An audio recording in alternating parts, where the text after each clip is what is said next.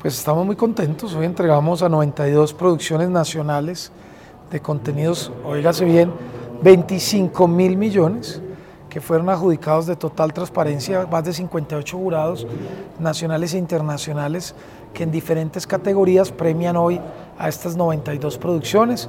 Tiene un mensaje muy importante y es el mensaje de afrocolombianos que se premian por primera vez, comunidades indígenas y la mayoría de los premios fueron en las regiones, productoras regionales. Entonces, pues muy contento de este mensaje y a partir de hoy hasta la próxima semana vamos a ver varias convocatorias, contenidos rurales, eh, contenidos, digamos, eh, de paz, contenidos de diversidad y étnicos, donde vamos a ver más o menos otros 10 mil millones en diferentes convocatorias pues, anunciadas públicamente al país.